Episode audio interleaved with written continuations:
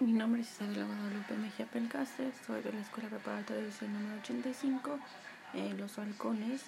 eh, del tercer grado del grupo 2 del programa Matutino. El tema de este podcast es este, la legalización de la marihuana y empieza así. La, ley del para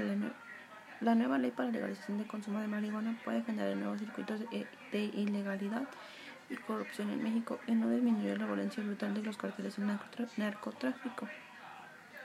La ley brutal para legalizar en México la producción, almacenamiento, transporte, comercialización y consumo de marihuana,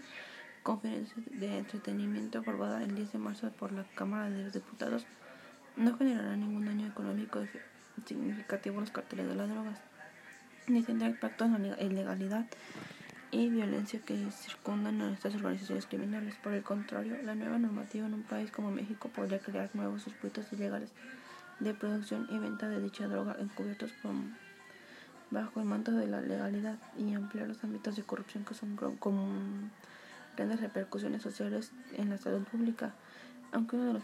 argumentos para la propuesta y aprobación de la ley es reducir la insistencia delictiva vinculada con el narcotráfico, en estricto sentido no será así. De acuerdo con las conversaciones entrevistas que ha realizado en los últimos 16 años a diversos narcotraficantes, sus familiares y abogados en la formación estadística oficial de, de al menos una década, la producción y el tráfico de marihuana ha dejado de ser uno de los principales negocios para los carteles de la droga mexicanos.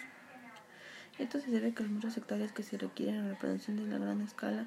los costos por los que generan ah, el voluminoso producto y transporte para los carteles y el costo-beneficio de la marihuana ha disminuido porque el valor de esta droga en el mercado ha, ha declinado sido mucho el mercado de promoción de Estados Unidos y nacional en colaboración con otras sustancias ilegales. Mm, las, estadísticas no dejando de esta tendencia de acuerdo a los criterios internacionales de jueces, fiscales y agencias de investigación especializadas es una forma de medir la cantidad de producción de tráfico real de las drogas se tomar como referencia las cantidades decomisadas. Según expertos consultados en este artículo, las cantidades de droga confiscadas confinados a representantes entre el 17% de la producción y tráfico total real. Tomando en cuenta esa referencia, las cifras de la Oficina de las Naciones Unidas contra las drogas y el muestran que en los últimos 10 años el decomiso de marihuana en México se ha desplomado. En 2010 se incautaron en México 2.3 millones de kilos de marihuana.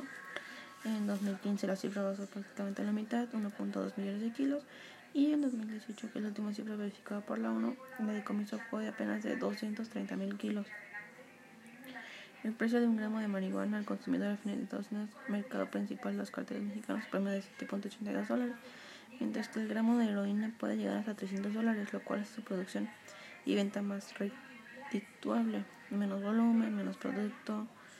menos volumen de producto, menos espacio para almacenamiento y transporte y menos ganancia por, y mayor ganancia por gramo. Eh, esto es todo por el día de hoy.